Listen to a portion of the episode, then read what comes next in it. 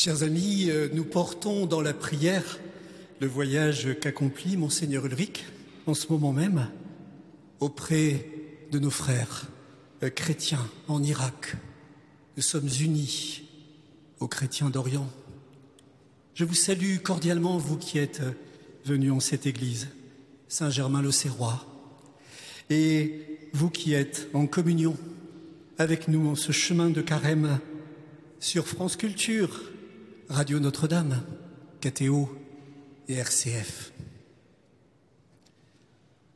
Charlotte Reynaud, du service diocésain de communication de Paris, a écrit un magnifique éditorial dans Paris Notre-Dame. Ouvrons les yeux. À l'heure où les révélations s'enchaînent, dévoilant toujours un peu plus ce que l'âme humaine peut porter de noirceur, ce thème des conférences de carême se révèle une injonction d'une cruelle actualité. Charlotte ajoute Ouvrons les yeux, Dieu fait du neuf aujourd'hui. Le titre des conférences invite à poser un regard d'espérance. Celui qui voit l'action de Dieu aujourd'hui, dans sa vie. Charlotte précise, mon regard se porte sur Notre-Dame. De tout ce joyau architectural, ce n'est ni la flèche détruite, ni les rosaces privées de lumière, signe grandiose de la prouesse des hommes, mais la gargouille, humble, et laide servante qui fait encore son office, crachant son filet d'eau au jour des grandes pluies. Sans faire de théologie de la gouttière, conclut Charlotte, il y a quelque chose d'inspirant à considérer que le plus petit des serviteurs n'est pas le moindre. Chers amis, si les gargouilles de nos cathédrales pouvaient parler, elles seraient de redoutables conférencières de carême. Elles que les architectes conçoivent pour rejeter le trop-plein. Et du trop-plein, il y en a en ce moment. Elles qui captent de jour et de nuit la rumeur de la ville, au-delà de tout horaire de permanence elle, dont la symbolique est de scruter de près ce qui est dans l'homme, mais aussi lui rappeler son impuissance à se guérir lui-même. La gargouille, dans sa mission ingrate et pluriséculaire, a peut-être croisé l'ange de l'Église qui est à Éphèse au chapitre deuxième de l'Apocalypse. L'ange reçoit l'injonction d'écrire J'ai contre toi que ton premier amour, tu l'as abandonné. J'ai contre toi que ton premier amour, tu l'as abandonné. Verset 4. La phrase ne tombe pas en méconnaissance du contexte. Elle n'est pas un coup d'éclat isolé de tout discernement. L'ange doit d'abord graver Je connais tes actions, ta peine, ta persévérance. Je sais que tu ne peux supporter les malfaisants. Tu as mis à l'épreuve ceux qui se disent apôtres et ne le sont pas. Tu as découvert qu'ils étaient menteurs. En soi, l'Église qui est à Éphèse est reconnue euh, pour sa volonté d'abnégation. Tout le propos semble abonder en ce sens. Tu ne manques pas de persévérance et tu as tant supporté pour mon nom sans ménager ta peine. Si l'on procède à l'audit dans un langage de 2023, l'audit de l'Église qui est à Éphèse, les constatations sont avantageuses. Éphèse, située non loin de l'île de Samos, cette métropole dotée d'un port artificiel pouvant accueillir de gros bateaux, elle rivalise avec le port de Milet. Les Romains ne manquent pas de considérer ses atouts d'être reliés aux autres villes. C'est la cité, dit-on, la plus accessible d'Asie, par terre et mer. Cet emplacement euh, géoéconomique favorise le, le développement de l'activité culturelle. Le climat est clément, le sol est fertile. On peut mentionner aussi à Éphèse le temple de Diane et aussi l'amphithéâtre, peut-être parmi les plus imposants qui soient à l'époque. La communauté juive est vivante en ce lieu. On comprend que Paul choisisse d'intensifier son activité missionnaire dans cette cité propice. Paul, d'ailleurs, demeura trois ans à Éphèse, nous disent les actes des apôtres, ce qui est considérable parmi l'ensemble de ses séjours apostoliques. C'est dire euh, le soin, l'affection qu'il porte à cette Église.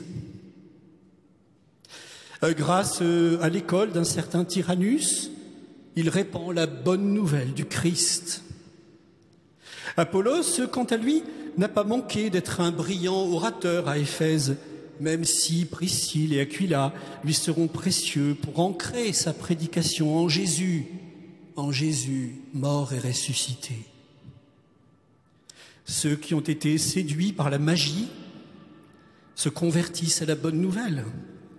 Bref, Éphèse est dynamique. On y grandit dans la foi. On est solidement formé. On n'y entend pas les moindres orateurs. Je ne cesse de rendre grâce à votre sujet lorsque je fais mention de vous dans mes prières, écrit Paul aux Éphésiens. Alors, pourquoi cette perte du premier amour? Perte déplorée par le Seigneur. Et pourquoi nous y attarder en 2023 Permettez que ce soir je développe quatre raisons majeures. D'abord, euh, en toute expérience existentielle, le premier amour, au sens plaigné du terme, s'empare de tout notre être. Oh, je ne parle pas ici du sentiment fugace, superficiel, mais de l'amour qui nous saisit au plus intime de nous-mêmes qui inscrit en nous des dimensions déterminantes. Si les aléas de la vie nous font abandonner ce premier amour ou être rejetés par lui, sa mémoire intérieure ne s'efface jamais. Quoi qu'on en dise, quoi qu'on entreprenne comme relecture de soi, le premier amour a donné et il a reçu jusqu'à une implication des êtres qui ne s'oublie jamais, jamais, au tréfonds de la personne. Que ce soit dans le consentement mutuel de l'union des époux, que ce soit dans l'amitié et sa profondeur spirituelle, que ce soit dans des vocations spécifiques, ordonnées, consacrées, que ce soit dans des projets impliquant toute la plénitude de l'être, que ce soit dans des dynamismes relationnel, philanthropique, et gravé à tout jamais en la personne le don d'elle-même dans la réception de la grâce. Que Dieu achève en vous ce qu'il a commencé. Ce n'est pas une vaine formule, c'est l'attestation rituelle d'un désir et d'une fidélité.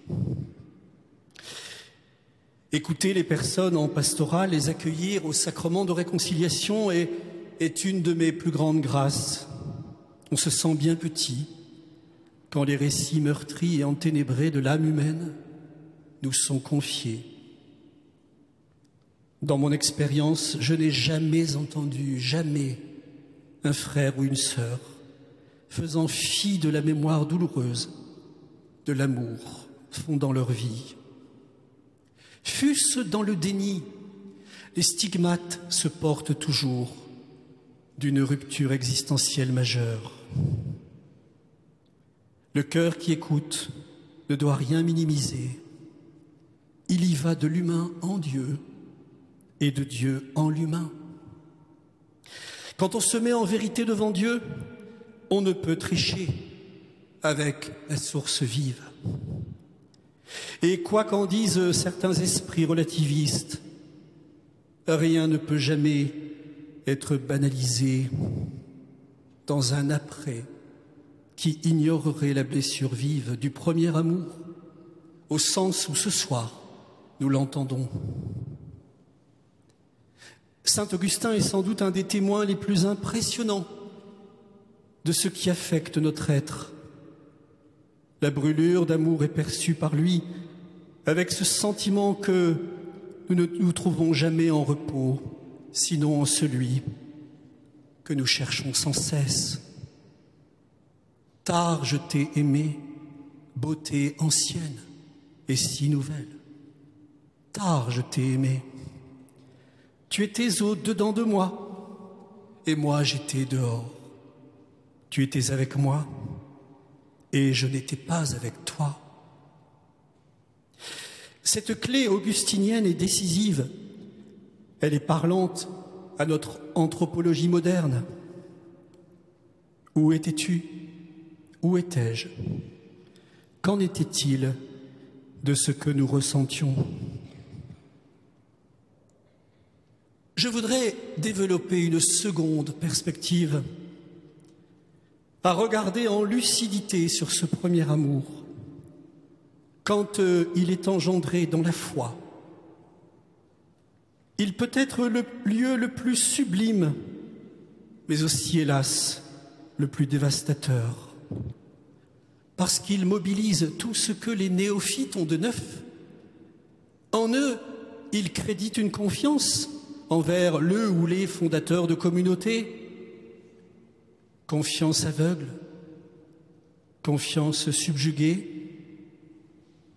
Les crises actuelles révélant abus et emprise sont indicatives de la terrible instrumentalisation du premier amour. Abuser du zèle et de la générosité sans limite rationnelle peut caractériser des attitudes pionnières. Tout est neuf, tout commence. Tout va démentir tant d'autres manières de croire, de célébrer, de vivre. Les conversions encore immatures et non encore relues par les personnes sont ce que l'on doit le plus respecter.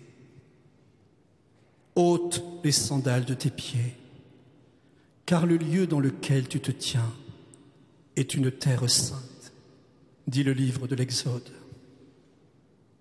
Les engagements spirituels sont implication de l'intime de la personne dans son intégrité, œuvre de Dieu en elle.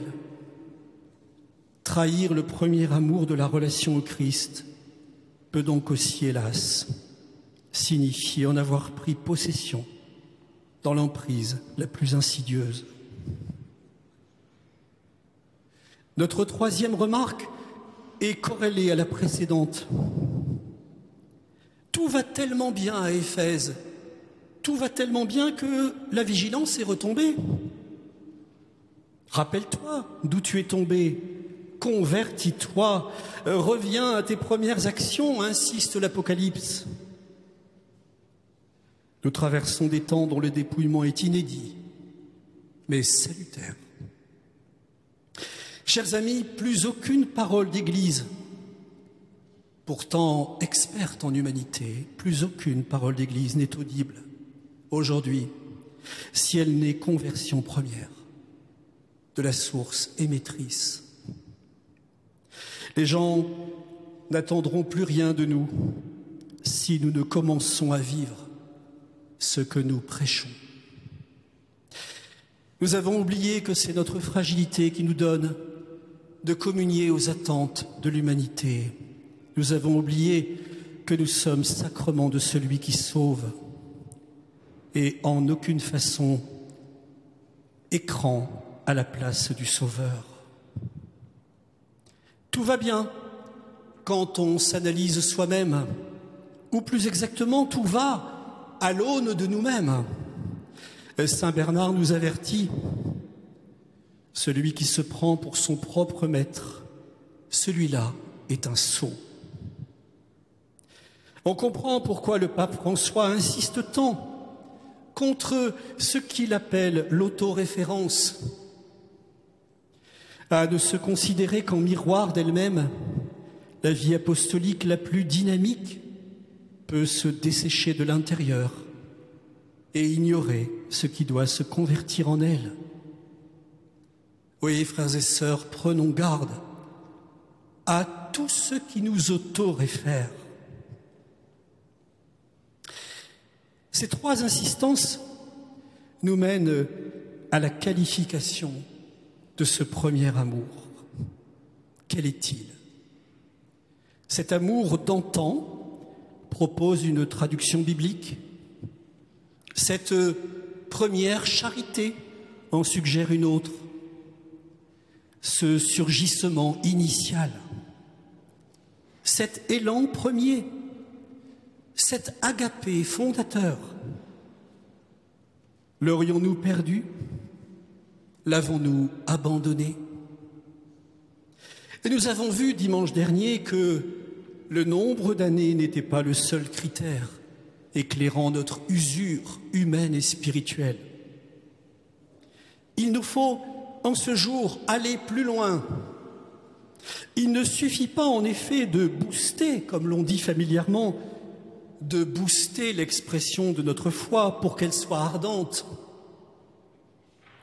Sans conversion, il n'y a pas âme qui vive. Sans retournement, il n'y a pas fruit spirituel. Sans imploration, il n'y a pas renouvellement. Dieu fait du neuf aujourd'hui dans les cœurs qui se laissent réconcilier par sa grâce.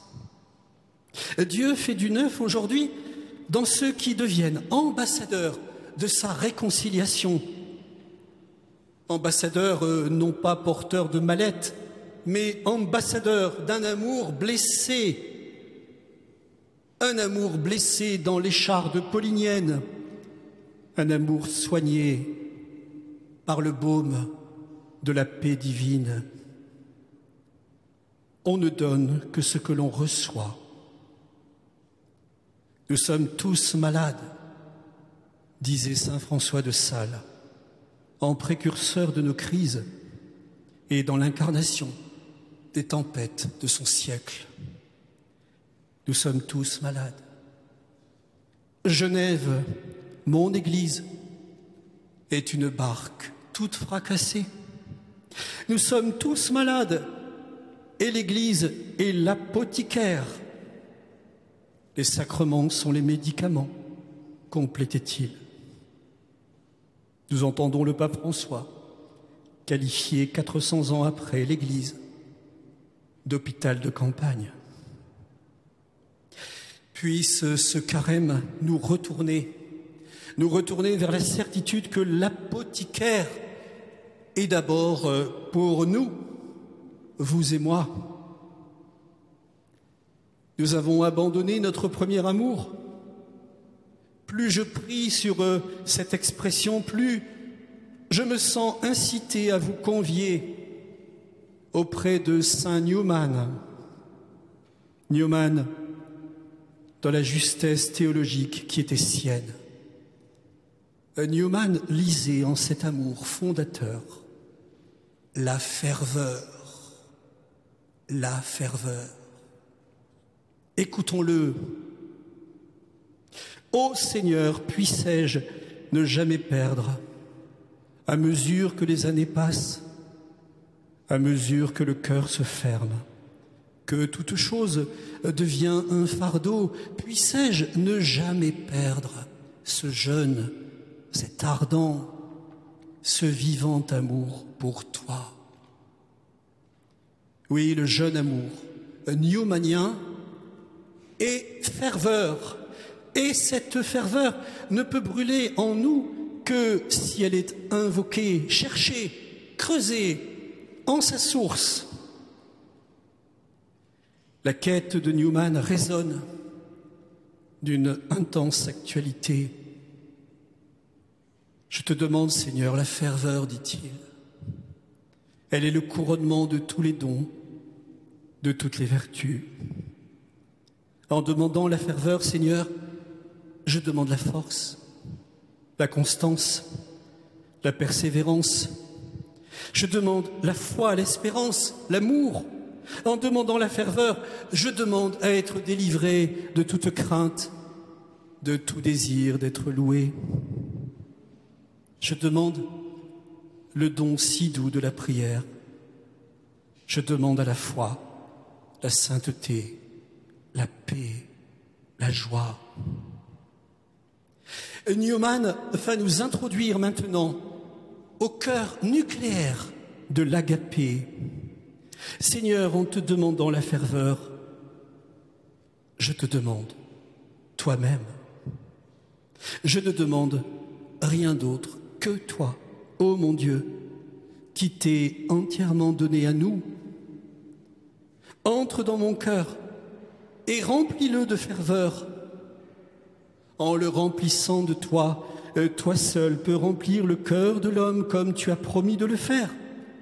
Tu es la flamme vivante qui brûle d'amour pour tous les hommes.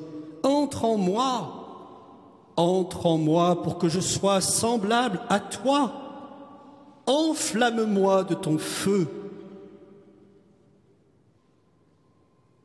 Pour qui connaît Newman, nous ne pouvons le suspecter de chercher dans cette prière la dérobade envers ce qui relève de la responsabilité, de la lucidité, de la réactivité. Ce qui est fort, ce qui est décisif en la demande de Newman, c'est que la ferveur n'est rien d'autre que toi, rien d'autre que celui qui n'aliène jamais notre liberté intérieure, mais qui vient chercher l'homme à la fine pointe de son âme. La brûlure d'amour, la ferveur première sont passées au creuset de la pauvreté humaine. L'abandon du premier amour ne se discerne avec justesse que dans l'abandon filial. Newman et tant d'autres inconnus, les saints de la porte d'à côté de chez nous, sont comme le grain de blé moulu, archi-moulu, à l'expérience, à l'épreuve de la persévérance, à la dépossession de soi, au martyr de la communion, à la fraternité si précaire et tant attendue. Vous comprenez, chers amis, mon insistance sur l'abandon du premier amour. Nous sommes souvent comparables à l'Église qui était à Éphèse. Comme nos aînés dans la foi, notre détestation du mal est sans doute sincère, mais elle ne nous préserve pas d'y succomber.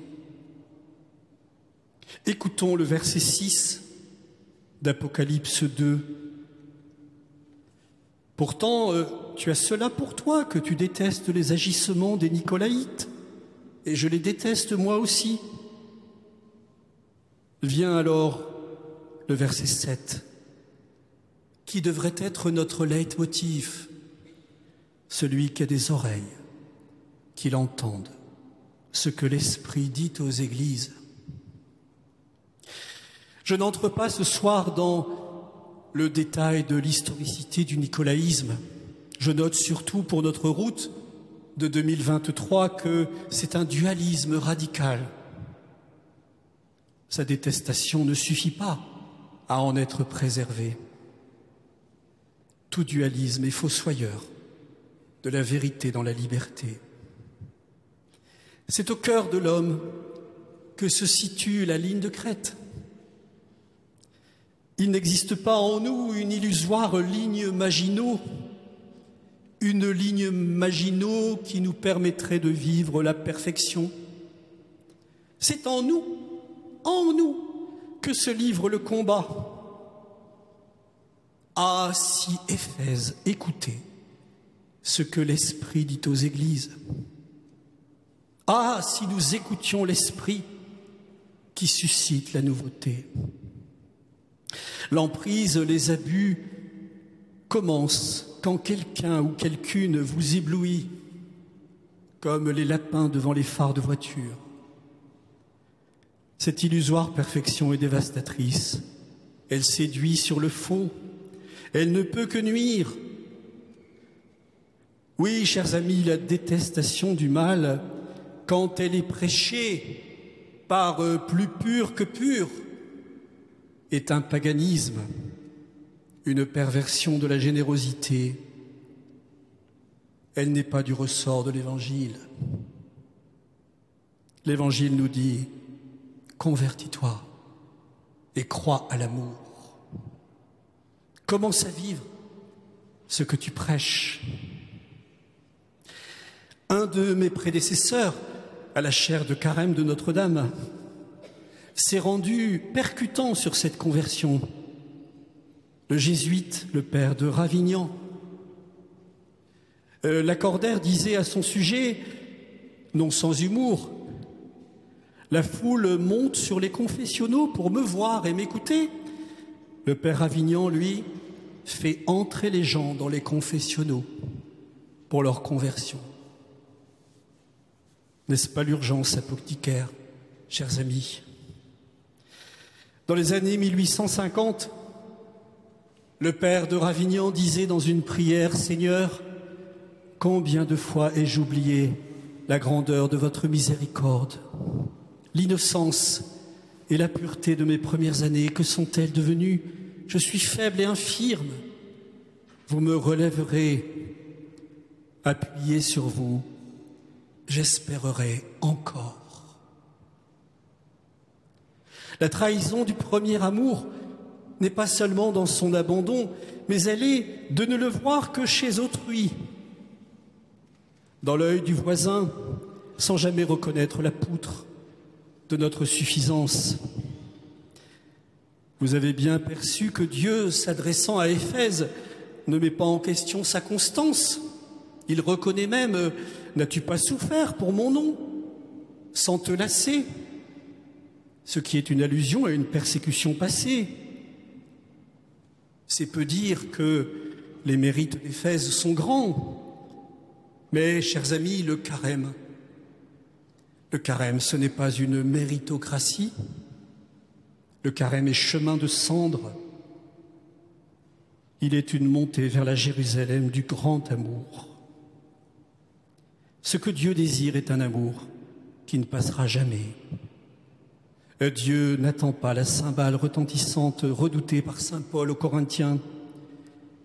Il attend un amour de dilection qui a sa source en lui un amour euh, qui se diffuse en fraternité, fratelli tutti. Notre prédication ce soir n'est donc pas celle de la rétrovision. Le premier amour n'est pas dans la nostalgie. Le premier amour est encore à naître. Il est encore et toujours à consentir. Il est il sera toujours premier si nous considérons être aimés par Dieu avant de l'aimer. Parmi tant de sources dont Dieu a le secret, j'insiste ce soir sur une d'entre elles, la grâce du sacrement de pénitence et de réconciliation. Tant de choses ont été dites sur ce sacrement. Le lieu n'est pas ici ce soir de l'ausculter dans sa sociologie. Le lieu n'est pas non plus d'en refaire toute la théologie, mais de dire combien le premier amour s'y confesse. S'y confesse dans la double acception.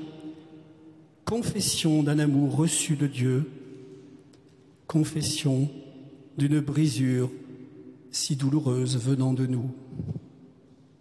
Chers amis, venez à la source, revenez à la source. Considérez la petite Thérèse de Lisieux, si joyeuse quand elle quittait l'entretien sacramentel. Thérèse si légère, toute renouvelée. Ma vocation dans l'Église, c'est l'amour.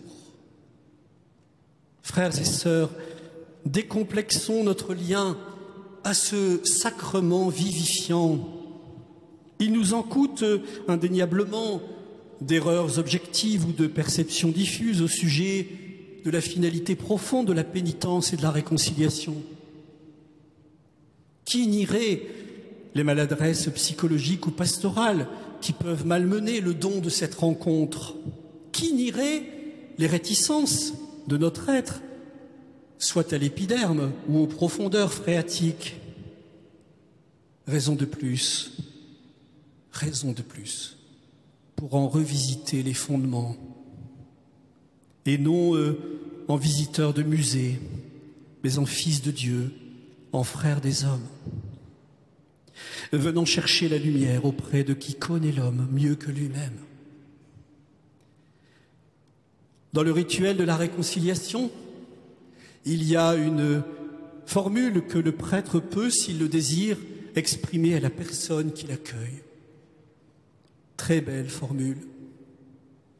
L'Esprit Saint vous a conduit jusqu'ici. Demandons-lui de nous éclairer l'un et l'autre pour célébrer en Église le pardon du Seigneur. Y a-t-il une pédagogie plus parlante y a-t-il plus belle façon de dire Dieu faisant le neuf en nous?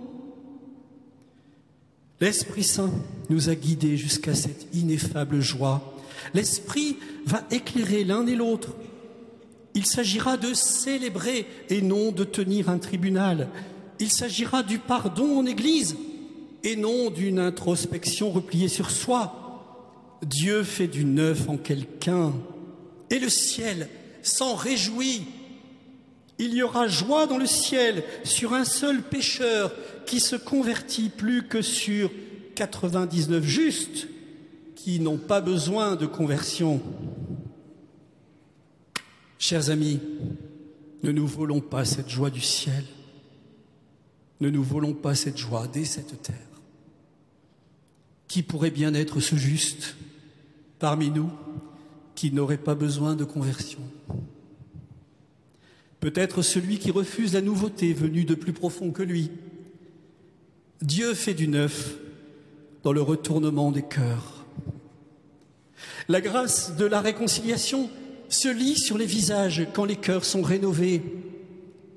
Il nous incombe d'en témoigner, il nous incombe d'accueillir nos frères à cette pastorale dans la justesse et la vérité. Je voudrais citer Saint François de Sales, rédacteur d'un mémorial aux confesseurs, et surtout, surtout, confesseur de miséricorde, grand écoutant du cœur de l'homme.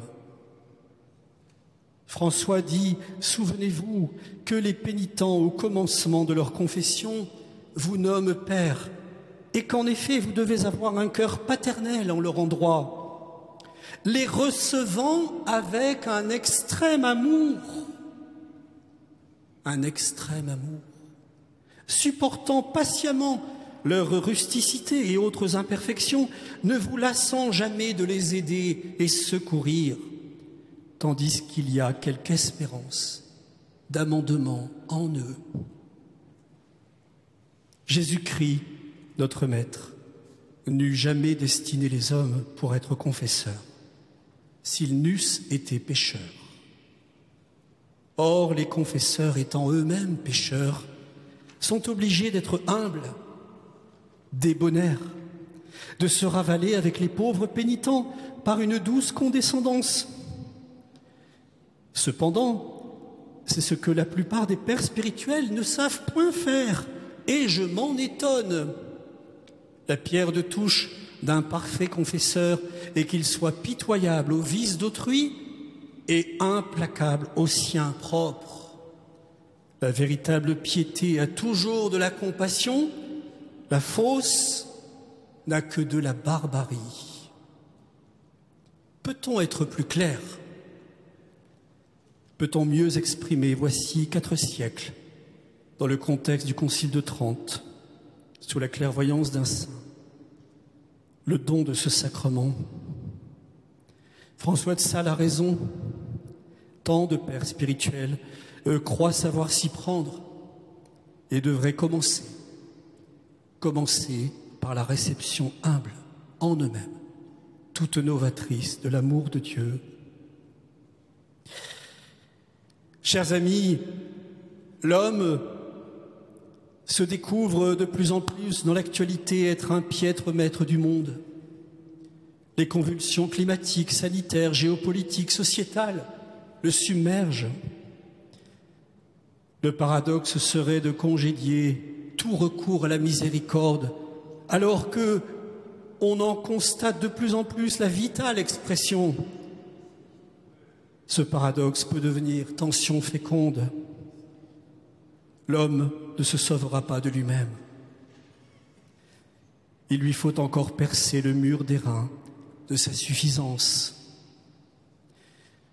Plus nous avançons, plus nous découvrons nous être encombrés. On ne va vers l'horizon ultime qu'en se délestant. Le premier amour n'est donc pas la reviviscence de ce qui était vieux et qui devait mourir en nous. Il est naissance. Il est le déjà là et le pas encore du royaume. Il est au milieu de nous. On ne dira point, il est ici, il est là. J'aime la façon avec laquelle Jésus en Saint Luc nous dissuade d'épier le royaume, de l'épier comme si on devait le détecter dans une boule de cristal. Il est au-dedans de nous, il est au milieu de nous. Newman avait bien dit, il n'est autre que toi, Seigneur. J'ai coutume d'achever mes chroniques radiophoniques par la prière de Thérèse de Lisieux. Ma vie n'est qu'un seul jour qui m'échappe et qui fuit. Tu le sais, ô Seigneur, pour t'aimer sur la terre, je n'ai rien qu'aujourd'hui.